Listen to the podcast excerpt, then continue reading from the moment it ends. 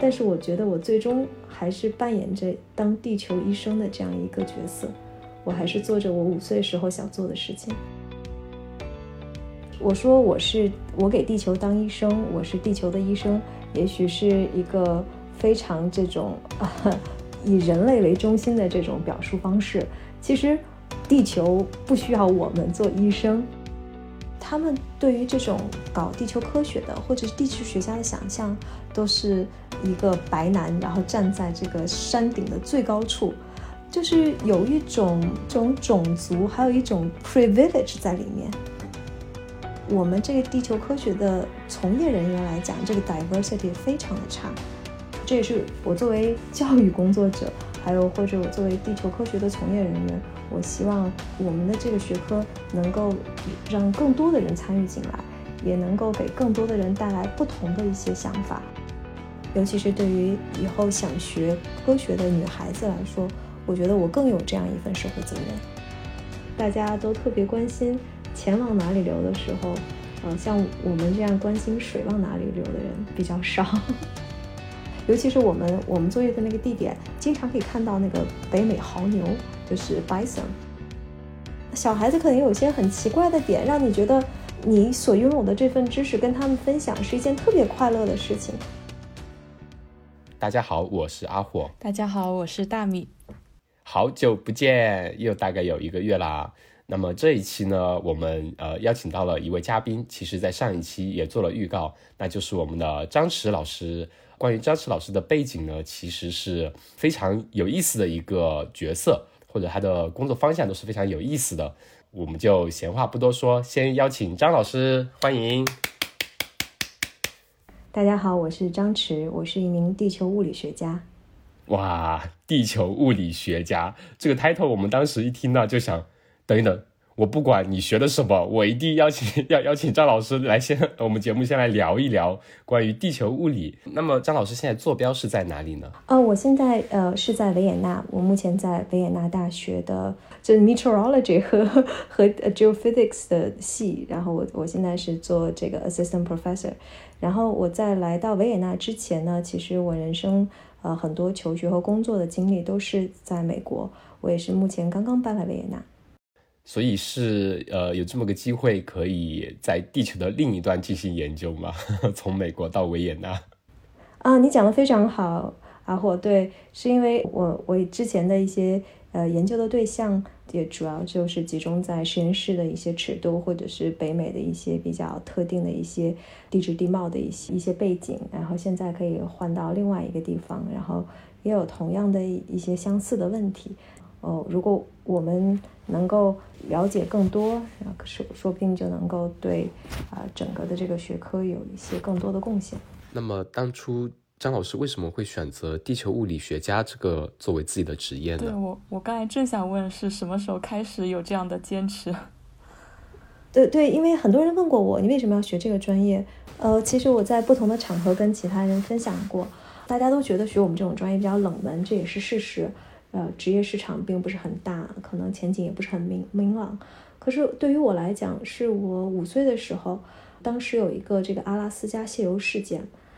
然后这个阿拉斯加泄油事件，我们的这个中央台的这个新闻广播就在播放这个事件，就讲这个泄油的这个危害呀，然后对海洋生态环境的破坏等等。当然，我我那个时候对其中提到的很多词我都一无所知，我都不知道是什么意思。但是我就记得我在看电视新闻的时候。他说到了这样一句，说，呃，科学家们准备利用这种生物修复的方法来解决这个海洋上的这个石油泄漏问题。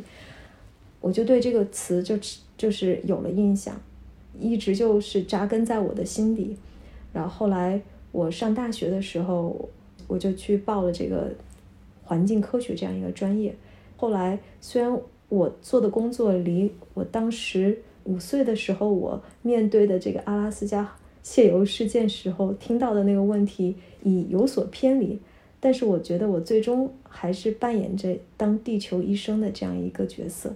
我还是做着我五岁时候想做的事情。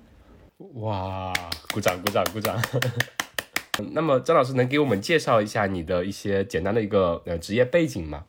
好的，我先给大家讲一下什么是地球物理吧。很多时候大家一听到这个很长的这个名词就会被吓住。地球物理这有什么关系？那你是做什么的？这个东西能干什么？等等等等一系列的问题，可能我之后给给大家进行更详细的解释。我简单说一下地球物理呢，就是我们传统用来勘探地球、找一些资源呀、矿物等等的这种方法，然后我们管这种专业呢叫做地球物理专业，主要是用来用各种各样的一些设备和仪器，呃，去探测地球一些物理场的变化。所以这就叫做地球物理。这个物理场可能就包括，比如说电磁场的变化，然后还有包括声音、呃声波在地底下传播的速度啊。我们从而就得知我们地球内部的一些结构，然后地球的一些构造等等。所以这叫做地球物理。当然，这广泛的意义上来讲，而我本人呢，呃，其实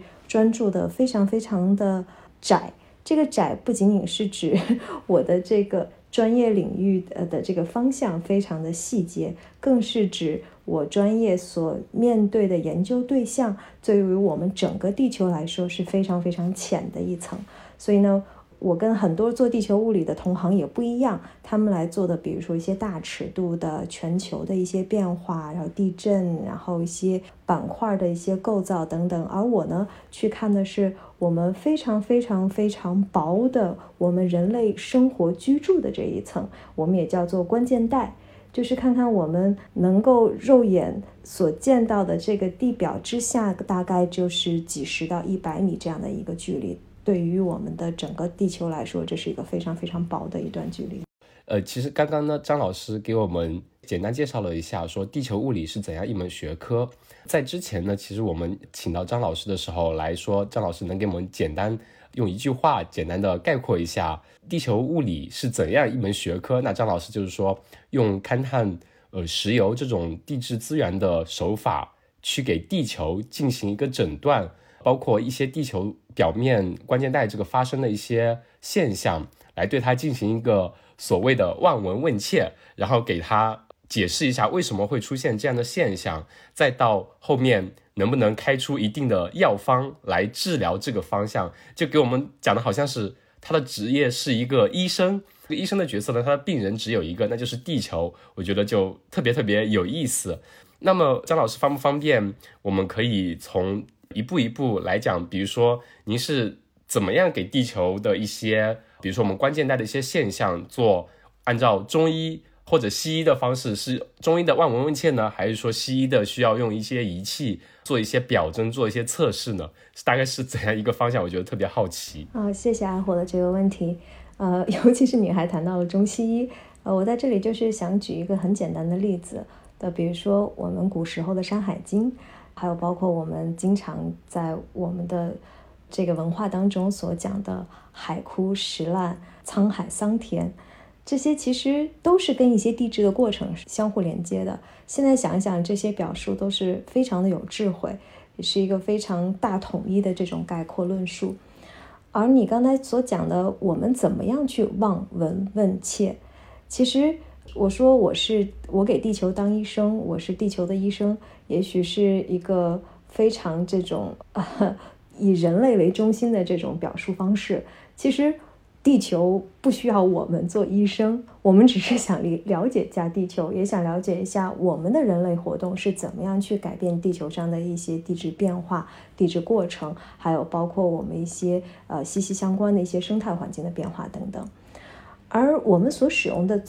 主要的手段呢，呃，对于我们的这种学科来讲，我们使用的主要手段，首先是一些呃基本的一些观测，就是一些使用呃肉眼的，还有包括使用仪器的观测。使用肉眼的其实很好理解，传统的地质学都是一些在野外去观观察一些暴露在室外的一些岩石的样品，看一下山川河流等等等等。而我们作为地球物理学家呢，我们因为要了解它的物理场的变化，比如说包括这个地震波的变化、重力的变化、电磁的变化，还有地热的变化等等，我们是需要使用很多的这个仪器和设备。我们需要使用这种仪器和设备，让我们不管是能够听到这些地球场物理场的变化，比如说这个呃地地震波，或者是被电到，比如说看它的这个电磁场的反应等等。呃，所以我们又要用很多的这种仪器和设备。我们的工作的主要方式呢，就是把这些仪器和设备架放在野外。或者是架放在呃架放在你特别呃关注的或者是一个人为的一个实验室的环境当中，然后我们通过观察它在这个自然场下的一些变化，或者是你人为诱发的一些实验，它导致的一个地质物质或者地质介质的变化，然后我们就来推断它这个里面的内部的结构是怎样的。或者是比如说有很多的水呀和岩石啊，它们怎么样是互相作用的？甚至是呃微生物在里面又起到了一个什么样的作用？还有哪些的地球化学反应是能够通过这种物理场的变化能够间接的去推断的？所以，我们来讲地球物理的方法呢，它并不是一种直接的一种方法，它是一种间接的，通过我们对物理场信号的这些改变来能够推断。我们地球当中到底发生了怎么样一些具体的一些过程的这种间接的方式？但是如果我们来想一个呃类比的话，就可能一两百年以前，我们去看医生的时候，也许医生并不知道我们的身体里面发生了怎样怎样的变化。我们可能有很多的之前的人通过一些解剖学的一些发展，然后了解了我们人内部的身体的构造。我们对地球同样是如此，但是很显然，我们不能够把地球全部都解剖了，是吗？所以，我我们有的时候可以钻一些呃，钻一些呃孔，钻一些井，我们可以了解一些特定区域的一定深度的一些构造。但是，呃，我们没有办法全部解剖的时候，我们怎么办呢？我们就是要用地球物理的这种方法去看那些我们其实看不到的东西。嗯嗯嗯。就打个比方说，我我因为讲起，比如说医生看病，或者说你刚刚说的给做解剖，其实有一点就很简单的一个原理，医生给病人做膝跳反射的时候。就是我不能不可能说，哎，我就想看一下你整个肌肉是不是好还是坏，我不可能说把你直接解剖开，把你的肌肉一条条看一下，到底有没有，比如说肌腱断裂或者怎么样。那么我就是通过简单的那个膝跳反射，敲一下你的膝盖，看你是不是会做出相应的反应，来判断你这个机能到底是不是还好的。就大概类似于这样一种用比较简单的，或者像您刚才说的，就是物理场的场域做一个它某些方面的特呃性能的表征，来对它做一个。判断应该是这样子。是的，其实还有一个非常好的例子，有一些我们使用的方法、手段、仪器和设备，是在医学内还有在地球物理上面都可以使用的。比如说，呃，我本人工作很常用的一个呃一个方法叫做核磁共振的方法。在我们医疗设备上，呃，大家可能，呃，如果比如说你不小心摔摔了一下，然后，呃，你或者是你需要进行一些更细致的一些对，呃，身体一些。特定，尤其是脑部的一些扫描的话，你可能就要就是要去做这个核磁共振，对吧？然后其实我们也是给岩石做核磁共振，所以它使用的这种物理的方法其实是一样的，但是你的这个应用的对象是不同的，所以它在一些具体的信号的处理呀，还有包括你的这个测量的具体的方式上是有一些差别的，但是它的物理原理都是一致的。啊，非常有意思，其实。对，就像您说的，用类似的方法对它的一些变化、一些东西做一些做一个表征，来判断它是否进行了一定一定的变化。是的，还还有一个，我们我们也经常会举例子给别人去讲，我们为什么是地球的医生，就跟我们的医生对我们做的事情是一样的。比如说，呃，我们要呃，我们不小心骨折了，我们要去做一个呃一个 X-ray 一个 CT 扫描，那我们同样给岩石也会做 CT 扫描。就是我们给我们骨骨折的部位去做 CT 扫描，可以看里面的这个骨架的这样的一个结构，哪里发生了断裂。而我们对于我们的岩石进行 CT 扫描，我们就看到岩石内部它有什么样的一个孔隙结构，它的这个颗粒和颗粒之间是怎样连接的等等。所以我们也会做这样的工作。对，那这个过程主要是为了说去推断过去，还是预测未来呢？啊，你这个问题问的非常好。我们是为了。了解过去，从而对未来进行一个推测。因为，呃，我想很多做自然科学的都是对一个现象进行一个理解，然后我们理解了以后，我们才能够根据我们现在的这个环境，然后对未来它的发展进行一个推测，然后进行一个判断。其实我是想说一个题外话，是我突然想到，因为您刚刚说对岩石做一个分析，能看到岩石内部的一些构造啊，或者它的力度这方面的。最近我偶尔有刷那个微博，经常有很多人就说去玩赌石这个运动啊，也不是运动，就是项目，就说看那个石头表面，哎，盲猜一手，看里面到底是不是真的是翡翠啊、玉镯子啊什么的。那这种呃，我们如果用科学技术的手段，是不是可以不通过就是盲赌赌石鉴别出来它里面到底是什么样的构造或者什么的？那不是出老千吗？对，其实其实你说的这个关于赌石的 这赌石的这个事情呢，我们好像在 Clubhouse 里面有的时候，呃，有人也会提起过。当然了，这个具有科学设备和手段的人毕竟是少数，可能具有这种科学设备和手段的人也不会去参与这种赌石这样的一些行为。哦，对，那也是。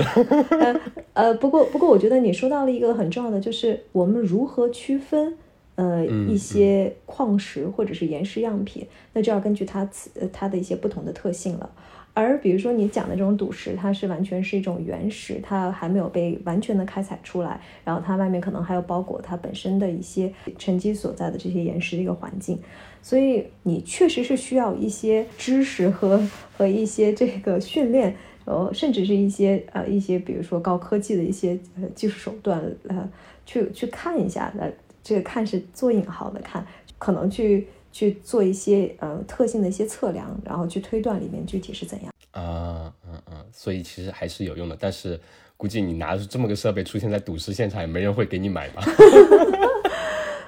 但是还有一个问题就是，呃，这也是我觉得这这都可能说的比较比较细致的一些专业的问题了。还有一个问题就是。很多时候，我们所看的一些物理场的变化，比如说它的密度的一些石头的密度的变化，那可能是一块毫不值钱的石头和另一块价值连城的石头，它具有相同的这种物理特性，所以你可能光从一种方法上来说，你可能很难区分它们的这种变化，你可能还要去附加一些其他的一些表征的手段。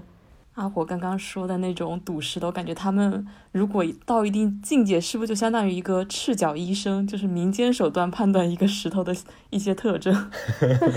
对，我想这个可能就是有很多这种对于收集石头呀，或者是对于地质都比较有爱好的一些人，可能呃的确是会有积累一些这样的一些知识的。因为我们呃尤尤其在国外的话，我想你们可能也认识过很多人，特别喜欢收集石头，然后也特别特别对一些。呃，化石呀，或者是呃一些地质地貌啊的一些演变啊等等，都非常感兴趣。我们也的确遇到过很多这样的非专业同行，我觉得这也是很有意思的，这也是能够让我们这种地质学家或者是地球科学学家，我们的研究能够接近大众，或者是告诉他们我们研究的意义的一种方式吧。嗯，好的，那呃这一部分呃大家就当听歌了啊，千万不要去赌石啊，不要搬设备去赌石。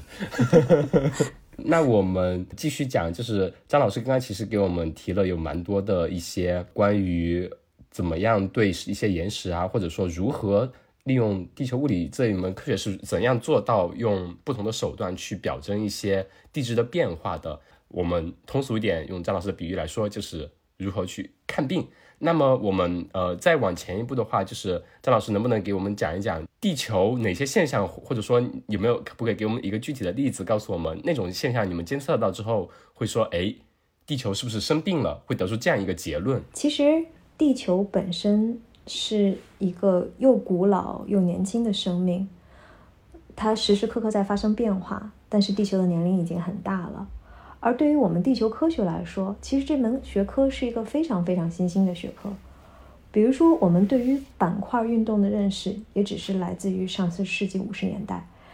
所以，整个这个学科都是一个非常新，然后一直在吸收其他学科一些新鲜的理论，还有一些技术手段的这样一个学科。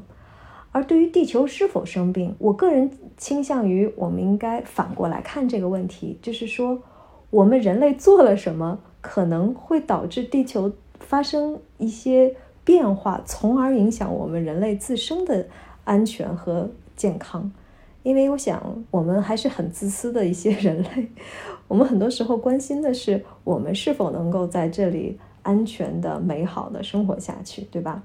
所以谈到这点呢，我们就非常关注人类对地球活动和地质活动的一些影响。呃，说到这个。我不知道大家最近有没有呃关注过一个嗯新的这个被定义和命名的这个地质年代，就叫做 Anthropocene。又称作人心世或者是人类世，这是最最最最新被定义的一个地质的年代。那我们为什么会把它作为定义一个地质年代呢？就是人类的影响到了一个什么样的程度，我们就把它定义为一个地地质年代呢？就比如说从这个呃人类活动开始，尤其是十八世纪末开始，就尤其是这个工业革命以来，我们产生了很多对地质活动的一些改造，比如说我们产生了很多的塑料啊，产生了很多的橡胶。而这些已经在现代的这个地质地层当中已经开始沉积，而我们也有一些，比如说原子原子弹爆炸的所产生的这个沉淀，所以这就是一个非常新的一个定义，也就是证明了我们人类活动对地球的影响确实是不可忽视的，而更不可忽视的就是这些影响如果有一些负面的影响的话，那怎么样反过来去影响我们人类自身的这个生存的环境？所以，对于这个望闻问切来说，我们的关注点更注重在这个方面。比如说，地球怎么样就生病了？有一个很好很好，也是随处可见的例子，就是污染。不管是河流的污染、土壤的污染，然后到地下水的污染，这些污染有的时候是你肉眼可见的。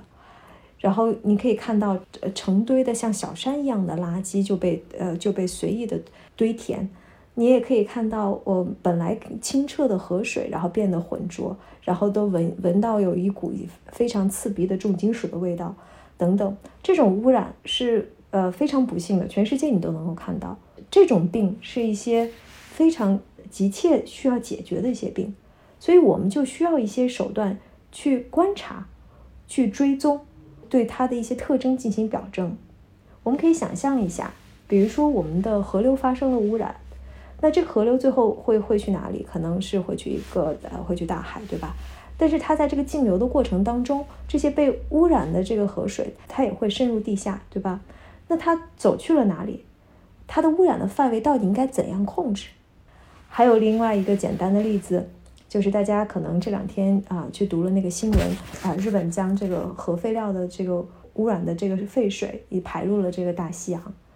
那我们怎么样去计算？根据洋流的时间，然后根据我们很多的这种气象的一些信息，然后根据它本身的一些衰减，我们怎么样去推算它要花多长时间会达到，比如说中国沿海，花多长时间会达到啊美国西岸，到多长时间它的这个浓度变是一个峰值，然后多长时间之后它会进行自然的衰减。所以这种望闻问切是非常非常有必要的，对我们的生活是息息相关的。我认为呢。尤其对于我们地球物理学家来说，我们因为经常是要用我们的特殊技能去看那些看不到的东西，所以它显得尤其的重要。因为我们肉眼可见的也许是更好追踪的，呃，更好去监测的。但是我们那些流到了地下，通过水循环，通过大气循环，然后再进入土壤，再进入地底，通过这样的一些途径，污染着我们的地下水，污染着我们土壤，从而污染着我们的食物，从而。呃，污染着我们的水源，这种是我们很难看到的。这就是就我们地球物理工作者，呃，能够更加发挥我们呃我们工作优势的地方。嗯，对，这两天的那个日本核废料的确是，嗯，呃，非常热的一个话题。对，所以这就是我们人类给地球带带来的病吧。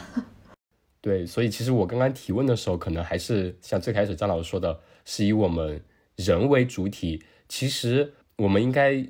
思考的是，其实我们是在地球这样一个环境上，我们对地球来说其实是非常的微小，更多的是我们的一些行为会对地球造成一些。影响不是说它生病了，是可能是的确是因为我们人为的行为，尤其是在人类可能早期的时候，原始人那时候肯定是人类的活动是相对非常微小的。到现在，人类的人口非常非密度非常的大，然后一些工业排放也好，生活排放也好，所有的这些污染对整个环境肯定整个生态系统都是会有不可忽视的一些影响的，所以的确会导致一些地球的一些所谓的疾病吧。那其实刚刚张老师提到的一个常见病，比如说一个是污染，那还有其他的哪些常见病吗？嗯，我觉得还有一些是地球本身的特性，但是对我们人类来说就是灾难，比如说地震、火山等等，啊，这些是一些啊自然发生的，然后我们对它的一些形成的机制还没有完全的了解，所以对于我们人类生活活动来说会产产生比较大的干扰。如果从病这个角度来讲呢，我们人类的这个视觉可能是觉得这也是病吧。呃，其实我们在上一期也提到了印尼这个国家，它其实特别的 悲催，因为它就是生活在这个国家是架在两个大陆板块之间，所以经常会有海啸呀、火山喷发呀，包括上一期 Nora 给我们提到那个无夏之年，也是因为当年的火山喷发影响了整个地球生态，进入了一个小冰河时期的这样一个阶段。对这个的话，可能就是地球本身的一个地质运动引起的一系列的变化，可能对于人类整个发展史过程中就是一个巨大的灾难。可能在我们的视角看来是一种疾病。嗯，是的，呃，这也是我说为什么地球呃古老又年轻，而我们对它的了解知识真的是非常非常的有限。我们都不知道板块运动是什么时候开始的。它是为什么开始的？还是它怎样开始的？或者是我们地球内部的磁场是怎么样被产生的？这些都对我们的生活，不仅是人类啊，整个生态系统都是息息相关的。但是我们也没有呃一个非常清晰的理解和认识。其实呃，我还想说再继续问一个问题，就是地球的病能治吗？但其实如果从刚刚对于地球的常见病的两种分类来说的话，如果是人为造成的影响，相对来说是我们是可以通过改变人类自身的一些行为规范一些准则的话，其实是呃尽可能减小人类的一些行为对地球整个生态系统的影响。我觉得这种病我们应该是可以归类为能治。对对，我觉得呃阿红讲的很好，我们也希望它是能治的，我们也希望呃一些变化它是可以 reversible 的。我们也希望回到一个比较平衡的，然后整个生态环境比较多样的一个环一个状态下。但是这个问题就是在于，那谁也不知道这个过程是否真的是呃可逆，或者是谁也不知道这样的一个动态发展到了最后，它是走向一个怎样的终端。所以这也是回回答刚才戴米问的问题：我们是为了了解过去呢，还是为了预测将来？所以我们就首先要去了解过去，可能了解不仅仅是一些古生物、古环境，还有各种生物在进化史上发生的各种各样的事情，可能也需要了解当时他们的这个自然环境是怎么样变化的，跟他们有之间有什么样的一个关系，从而来预测我们的未来是怎样的。回到阿火说，这个病就是它自然发生的和这个人类活动造成的。我想，呃，有一个再紧急不过的一个危机，就是这个全球气候变暖的一个危机了。这个虽然有很多关于全球变暖危机的认为它是阴谋论，或者是不相信全球变暖的这个事实的人，但是非常多的数据，然后有很多的这个不同的证据来证明我们的这个呃人类活动造成的这个。大气当中的二氧化碳含量的一个急剧增高，而我们的这个所观测到的地球上的平均温度也在不断升高，这样一个关系。所以，可能比如说以以 IPCC 这样的一个组织为例，我们探讨的就是怎么样能够在短时间内，这个短是指是跟这个 地质年代去比较的一个短，这个短也可能指十年、二十年或者三十年，怎么样能在这样一个时间内，我们通过一些行为上的调节或者是一些规范。能够做到让这个变暖的过程缓慢下来，然后能够做到给我们的地球一些多一点的时间，呃，让它自己的这个自身的平衡再去 buffer 一下我们产生的这些多余的二氧化碳，还有多余的热量。比如说有一些简单的例子，就是 climate change 和这呃政治相关的例子，比如说这个呃巴黎协定等等，对这个二氧化碳的这个呃排放的规定，还有包括对于汽车的这个排量的这些限制，还有包括一些在大尺度上我们去讨论这个国家和国家之间的这种合作，来做一些大型的这种地质工程，然后来把这些二氧化碳多余二氧化碳捕捉，然后封存，这些都是一些在呃。在讨论也是也有一些是在真正的践行的一些事情，不过我们短时间内可能也看不到特别多明显的变化。我们应该相信科学，然后给科学家还有给社会都一些时间，让整个这个系统在可能呃几十年内嗯慢慢的去消化。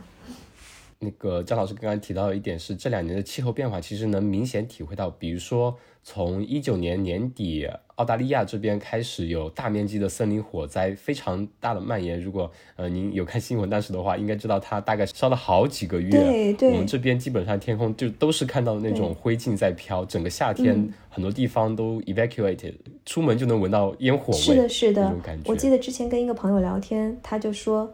看到澳大利亚的森林大火，还有巴西亚马逊的大火，那种伤心的感觉，都要都比知道地球上的人因为新冠而死去的那种伤心要悲痛的多。对，我特别能够理解。对，关于地球的病这一方面，但我觉得，呃，就还有一点是，因为在澳洲嘛，刚刚其实最开始张老师问了我们一个问题，说，哎，你们那边天气怎么样？夏天是不是挺热的？其实澳洲夏天说真的。你不站在太阳底下，真的不热。你可能二十多度经常的，但你在树荫底下，你觉得甚至会有点凉。但是你一进入到太阳照射范围，你会觉得整个人就真的皮肤会晒得发疼。那那种情况呢？其实就大家都知道，其实澳大利亚上空是有个臭氧层空洞的。我想问的就是，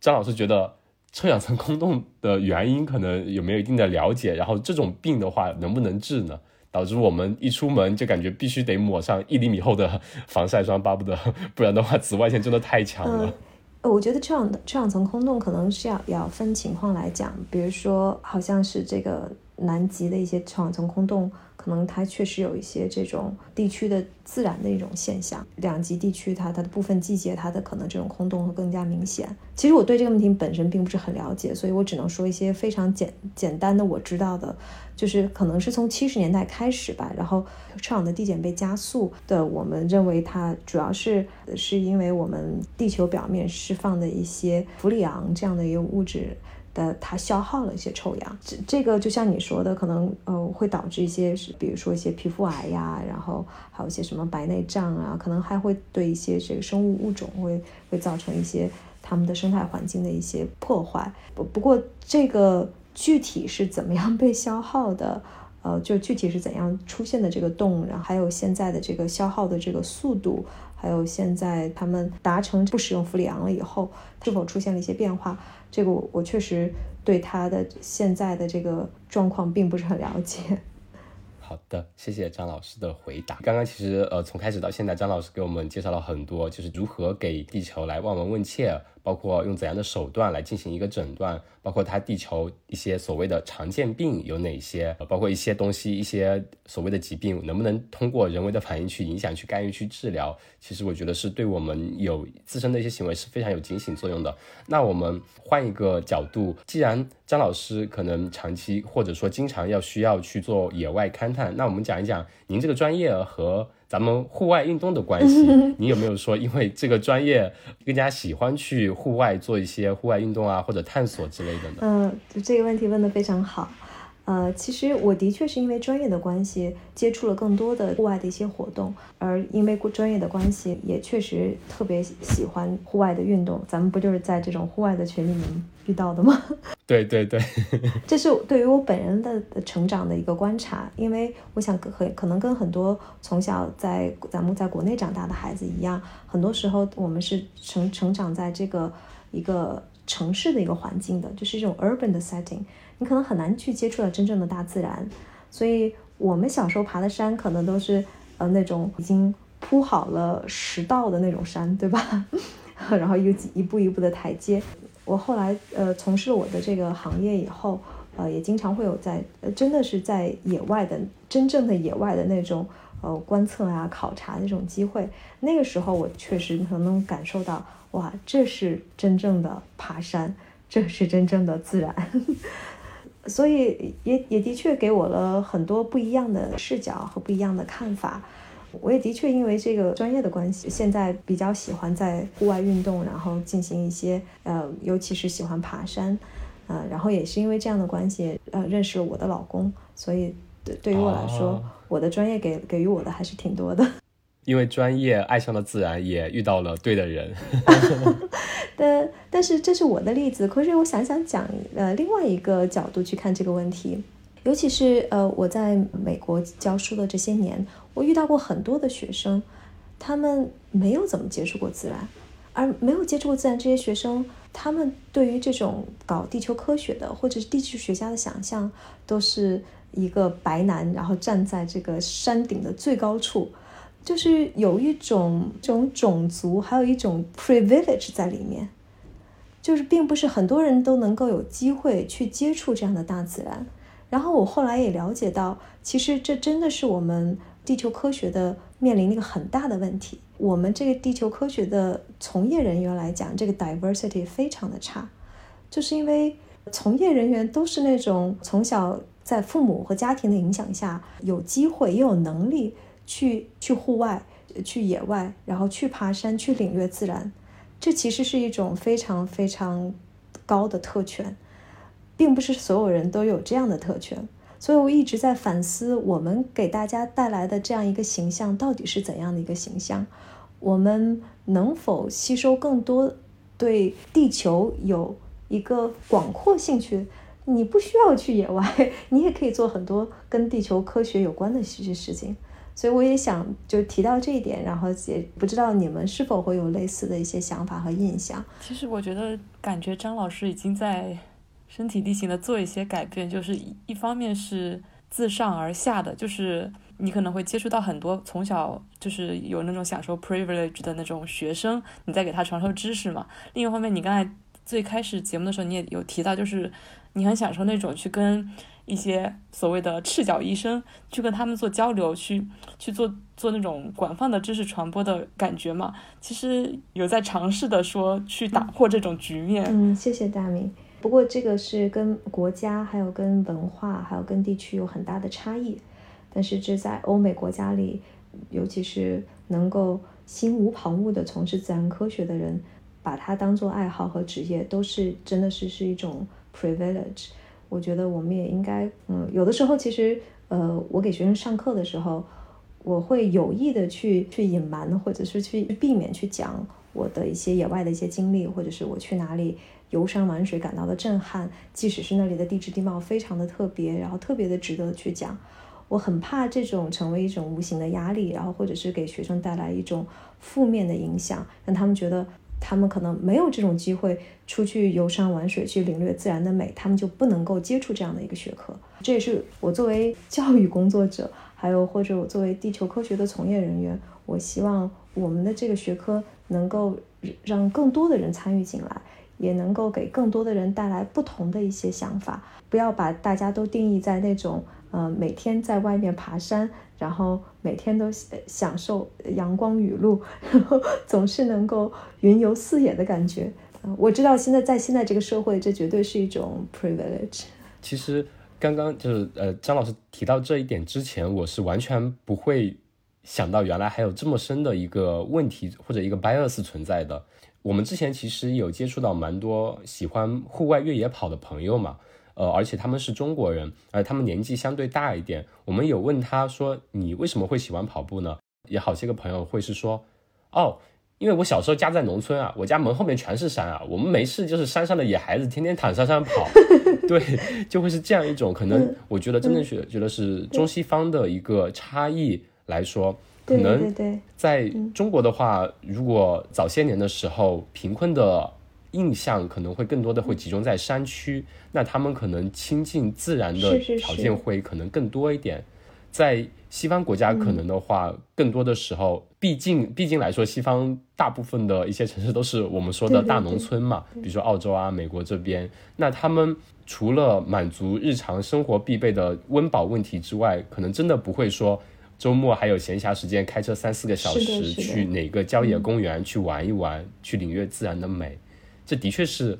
很难会想到的一个点，但的确是存在的，我感觉。对，但是如果我们我们也关注现在国内的一些，比如说户外运动的发展呀，还有包括一些户外群体呀。你也可以可以发现，现在越来越多大家，比如说一些运动要要要求一些装备，对吧？一些运动要要求一些特别独特的地点才能去做这些事情，所以你可能还要去专门去，可能你的工作允许你，你的收入允许你，呃，去准备这些这些装备，然后可以有这个假期，然后去到这样一些地方去进行这样的活动。所以在慢慢的，你可以你可以看到这样的一些差异的。其实我们邀请了很多喜欢不同户外项目的朋友聊了之后，发现很多其实相对都有一定的准入门槛，对对，应该这么说。所以我希望我们每个人能够热爱自然的方方面面，也不一定真的就是要去每个假假期潇洒的去爬山玩水，可能也有其多其其他很多不同的方式。其其实，在我的朋友圈里面，挺我感觉挺割裂的，就是有一部分。在城市里长大的孩子，他们对我的印象可能并不是说，哎呀，你有好多假期可以去山里玩，他们反而会觉得，你怎么每个假期都灰头土脸的在跑来跑去啊？是吗？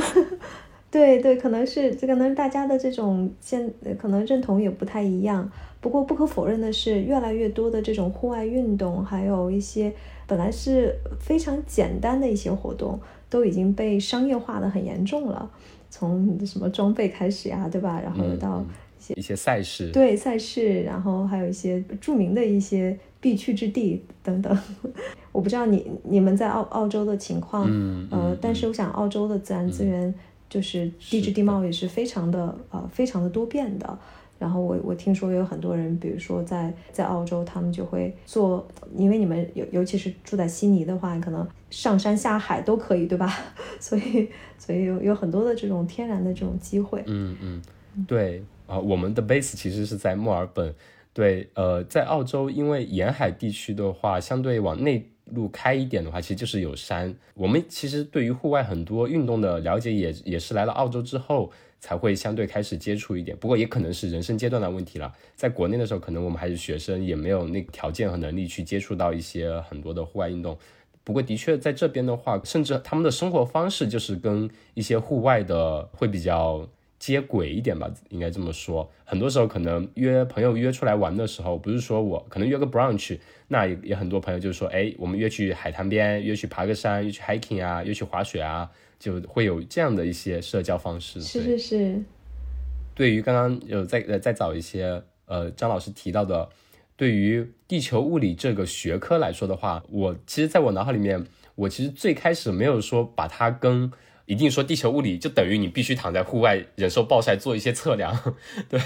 而且对，并没有把它联系起来，因为在我脑海里面，我们做研究的话，很多时候通过一些仪器设备也好，通过一些比如说三 D 的建模分析，通过一些实验设备的一些数据做分析的话，可能更多的也是要在室内进行这样的一些。那对，是也是的，呃，其实很多地球物理的是呃是一些数数据呃分析啊，还有。啊，数据处理为主，的确，在室内里，室内的活动也是非常多。嗯，那呃，我们能不能请张老师，比如说给我们分享一次，比如说你你印象最深的，或者你觉得特别有意思的户外勘探的经历呢？户外勘探的经历啊，其实呃，我们基本上就是一些项目要求，然后我们就会去户外去做一些测量。特别有意思的，我可能一下问我我说不出来，但是我总是能够想起来，有一次去。呃，去做测量的时候，我们是呃接连三天的一个 campaign，然后我们第一天到达的时候非常非常的热，然后但是呃空气很干燥，风沙很大，呃就是把地表的那些沙全部都吹起来。呃，就整个作业环境不是特别的理想，但是也没有太多可以抱怨的地方。我们当当时是有些这个井下就要把一些仪器放到一些已经打好的一些井里面，然后我们就又把这个仪器放到打好的井里面的时候，就会出现一些比如说呃松动啊等等这样的这样的问题，要要花很多的时间去调整。其实我们的这个专业很多时候就是你把仪器放在那里，你就可以等了。所以我们这个待机时间也比较长，但是，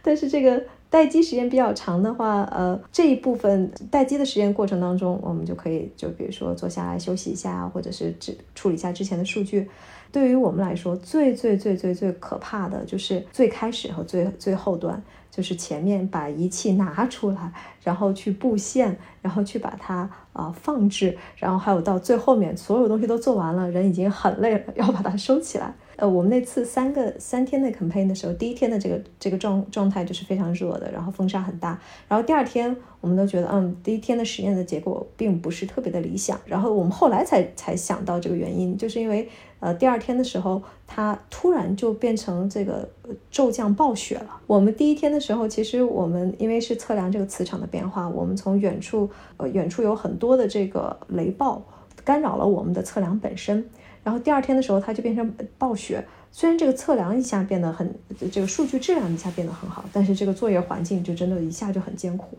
尤其是我们很多人都准备的不是特别的充分，然后就是把所有的衣服都套在身上，呃，可能也就过了一个小时，就所有的东西都湿了，从从头到脚所有的都湿了，然后就非常冷，就在那里一直在那在那里抖来抖去，然后一边抖一边走。这种事情其实还是挺多的，尤其是我们我们作业的那个地点，经常可以看到那个北美牦牛，就是 bison。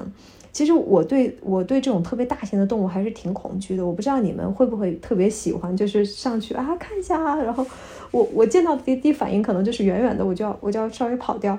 但是那实在是太多了。我们后来完全没有办法避免，然后我们就只能非常友好的把他们引领到另外一个方向啊，然后就是就是是让他们去另外一边，然后不要去影响我们的我们的测量。莫名的放起了牛吗？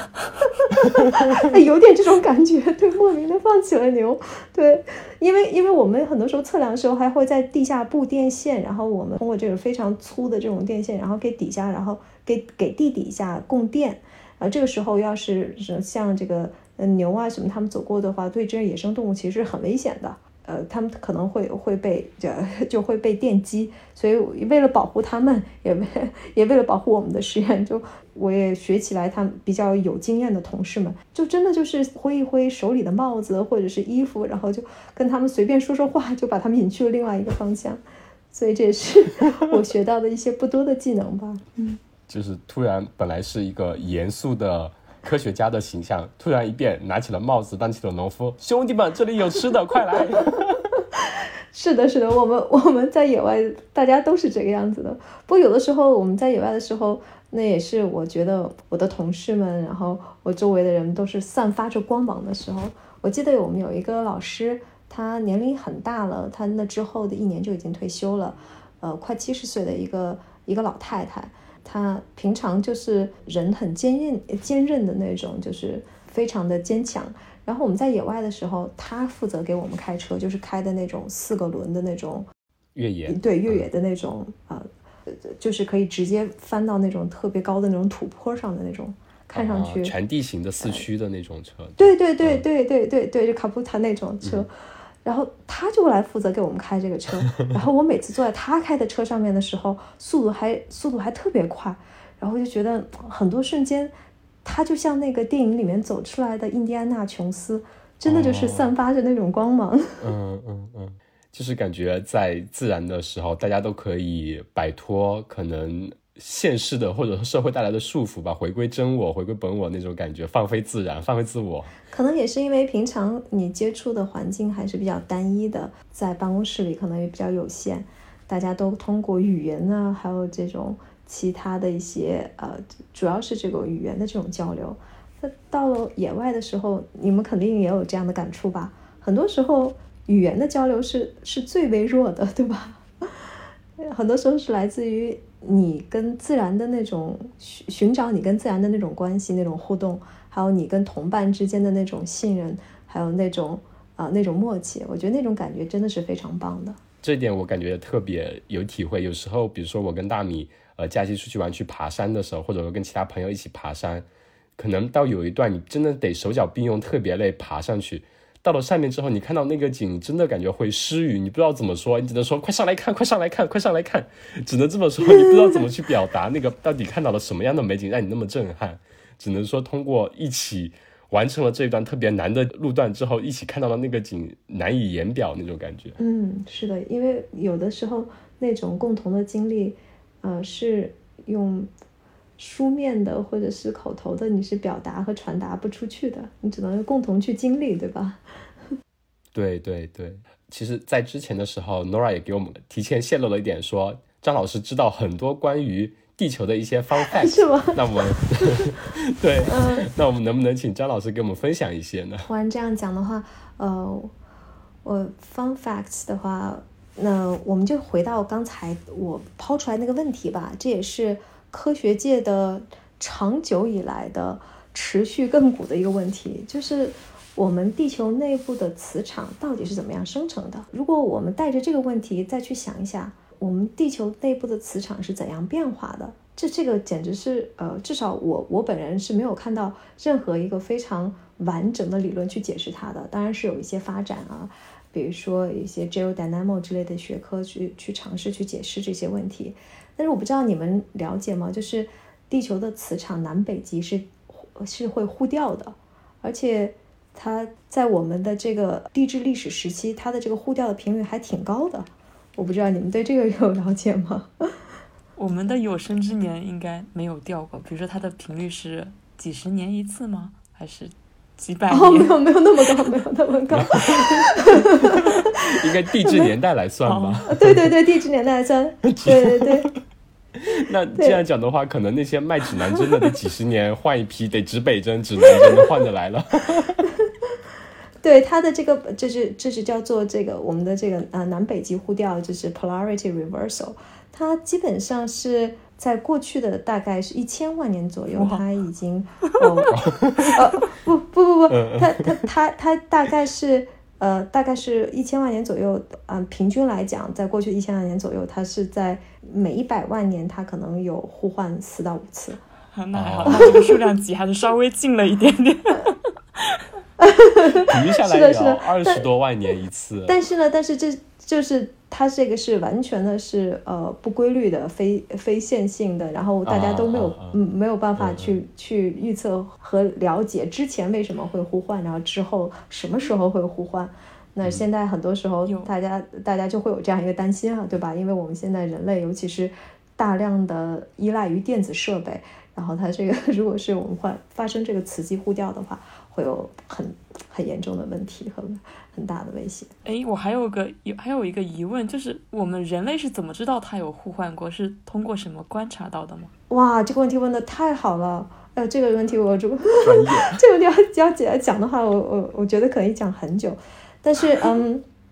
但但是你说的你说的这个非常非常好，但是。基本上来说呢，有有一个方式，就是比如说你看这个海底，它的这个 sediment 上面，它可能会有一些带有磁性的石头，它当时在冷却的时候，它已经保留了当时的这个磁极的方向。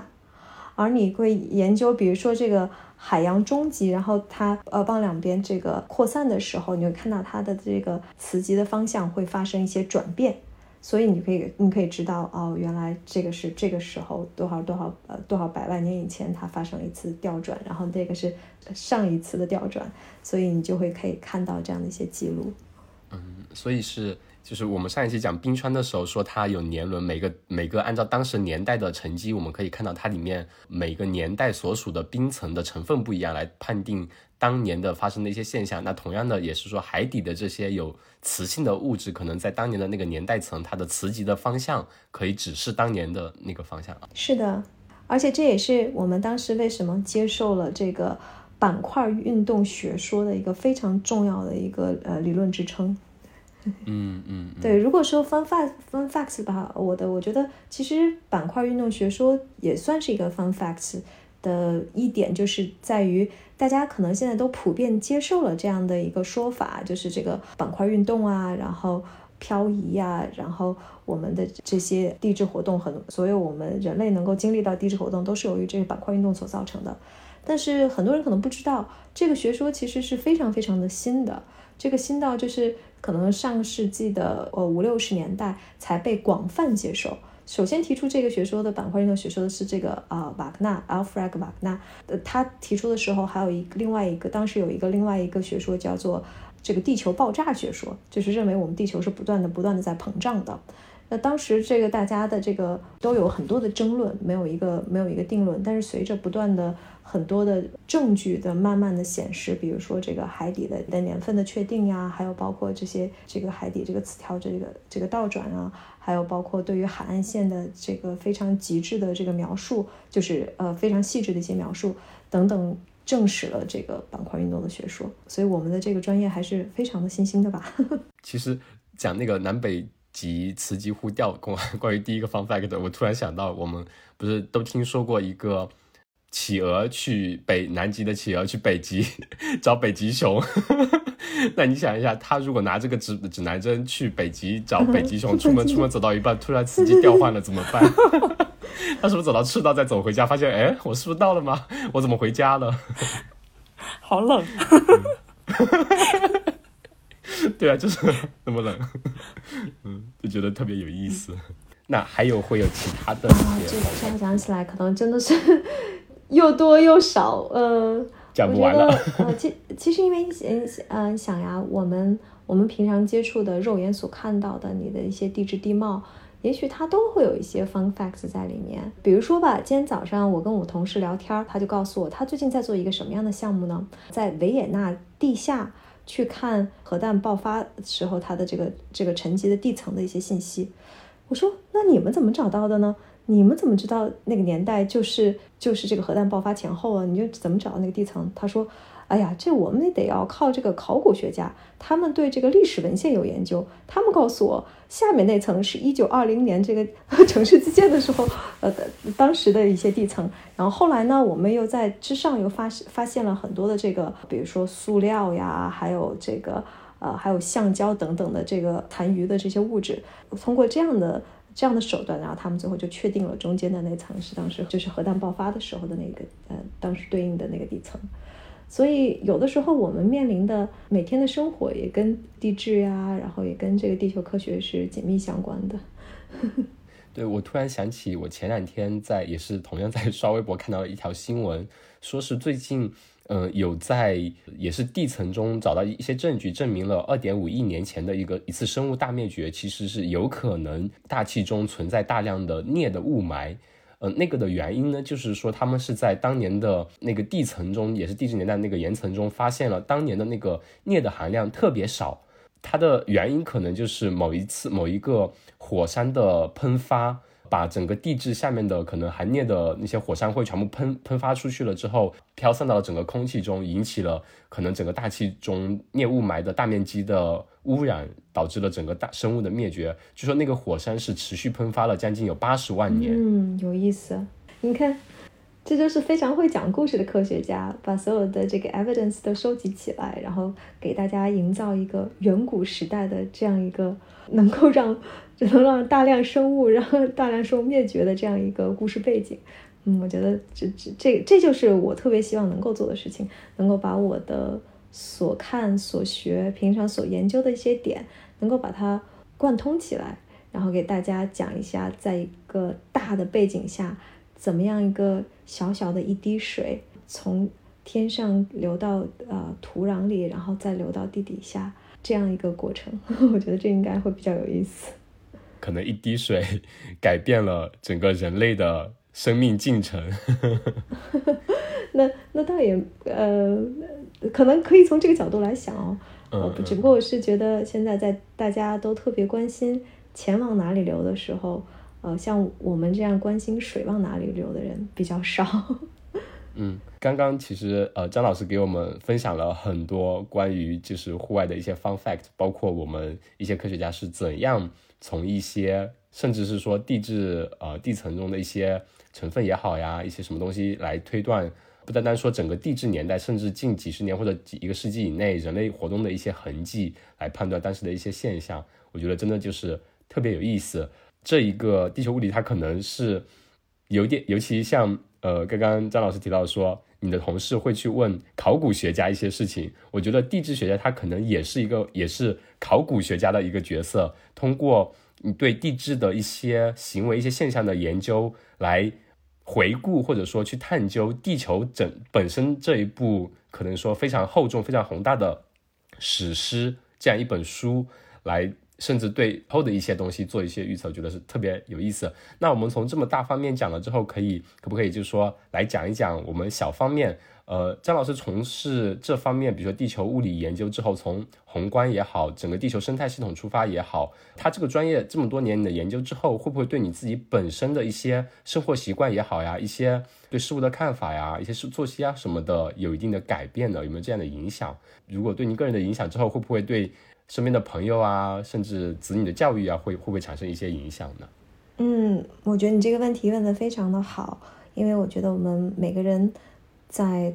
做一件事情很长时间之后，肯定都会对自身的一些信念呀、一些想法都会发生改变。对我来讲呢，我就是非常的敬畏大自然。我我也觉得我做的这个工作是对于我自己来讲，是我真的是非常好奇，然后满足我的好奇心，去了解大自然这样一个过程。而我在熟悉和了解大自然的这样一个过程当中呢，其实我的我觉得我们可能我现在可能都没有摸到边儿，只是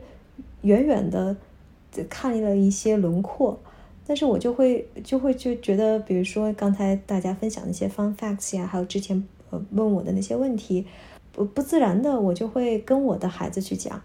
所以他他很有意思，他他呃他经常就是能够捕捉到一些，哎，我我不认为他能够记住的一些事情，然后他还会重复出来，嗯，每次都呃有点呃让我吃惊。比如说我们出去玩，他看到水了以后。他就会问我：“妈妈，这个是地下水吗？这个是 groundwater 吗？”嗯，我说不，地下水你是看不到的，但是很有可能这些水是会流去地下的，或者是这地下流出来的一些水。然后或者是呃，他他他会在我们工作的时候跑过来，就比如说昨天我在我在看一篇文章，他跑过来看着我的电脑屏幕问我：“你在看的是地震的数据吗？”啊！我都我吃惊了，我说这你怎么 知道的？呃，他会他有的时候会经常就是有一些小孩子可能有一些很奇怪的点，让你觉得你所拥有的这份知识跟他们分享是一件特别快乐的事情。有的时候我在备课的时候，或者是我在工作的时候，他会跑过来看。然后他对我们我们上课的那些课件真是非常非常的入迷，特别喜欢看什么地震啊、什么板块啊、运动啊，还有包括火山爆发这样的相关的视频，还有一些模拟，他就他就非常喜欢。所以，所以我我觉得，嗯，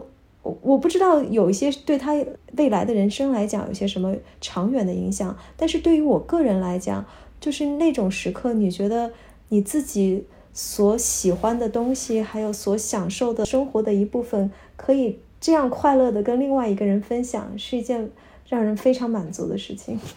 哇，听起来好甜啊！而且您的孩子估计就是准物理学家了，准地球物理学家。没有没有，我我觉得可能正常的父母都没有对孩子有任何的期望，只不过就是这种分享的过程，让你作为父母会觉得这个这是。对，这是很快乐的一件事情，这是我为数不多的为人父母的过程当中能够感受到的一些单纯的对于我个人内心世界的满足和快乐。上个周末应该是张老师也是带着呃孩子去去野外玩了，然后我看您发了个朋友圈说，小朋友其实会对呃一些自然现象，甚至会在水边搭一些小东西啊，就感觉会。对整个自然会充满了好奇心，有探索的欲望，对吧？对的，对的。而且，呃，我觉得我们可以跟孩子学习非常多。有的时候，呃，他的这种探索，还有他他理解世界的方式，跟我们可能成人的这种一些固定的思维非常不一样。比如说，他特别喜欢听一些关于火星的一些事情啊，然后他他也会去想象一下火星上的生物。然后我就问他：“那我们没有发现水？”那我们的呃火星的这个大气也非常稀薄，可能没有氧气，那怎么办？那你觉得那还有东西会活在上面吗？他说可能那些东西根本就不需要水和空和氧气。我说嗯，你这个想法还是很有意思的。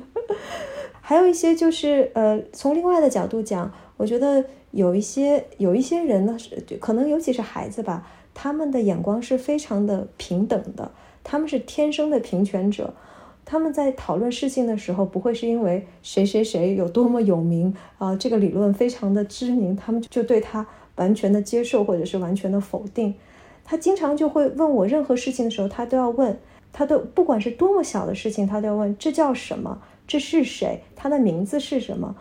我觉得就是对于任何的一个个体，不管是人来讲，还是呃，还是一件事物来讲，他都有这种。平等的尊重，这也是我特别希望能够学习的。嗯嗯，的确，我感觉小孩子的想象力也好看事物的角度，真的就是没有边际的。那我们可能在成长过程中接纳了不同的知识之后，可能更多时候会把自己局限在那样一方可能小小的天地里面。我们有时候和自己的想象力也好，自己的思维也好很难跨越出那个边际，去达到一些呃我们。可能到达不了的地方，那小孩子如果他本身就不存在这个边际的话，那他们可能的他们的世界就会显得特别的无限的大。希望我们有的时候都能做这样的小孩子。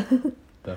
嗯，那呃，我们最后可以可不可以再问一个问题？其实，嗯，张老师从头到尾其实都有提到过几个点，嗯，就是我想问的，其实说经过多年的专业研究，会有一个理想情况下的非常宏大的一个目标呢？其实您刚提到的一个最开始就是说想改变可能人们对于这个专业的一个 bias 一个偏见或者刻板印象。这可能算是一个吧。对，我觉得这这算是一个，尤其是随着我的职业生涯越来越深入以后，我觉得这是我我的一份社会责任，尤其是对于女性，尤其是对于以后想学科学的女孩子来说，我觉得我更有这样一份社会责任。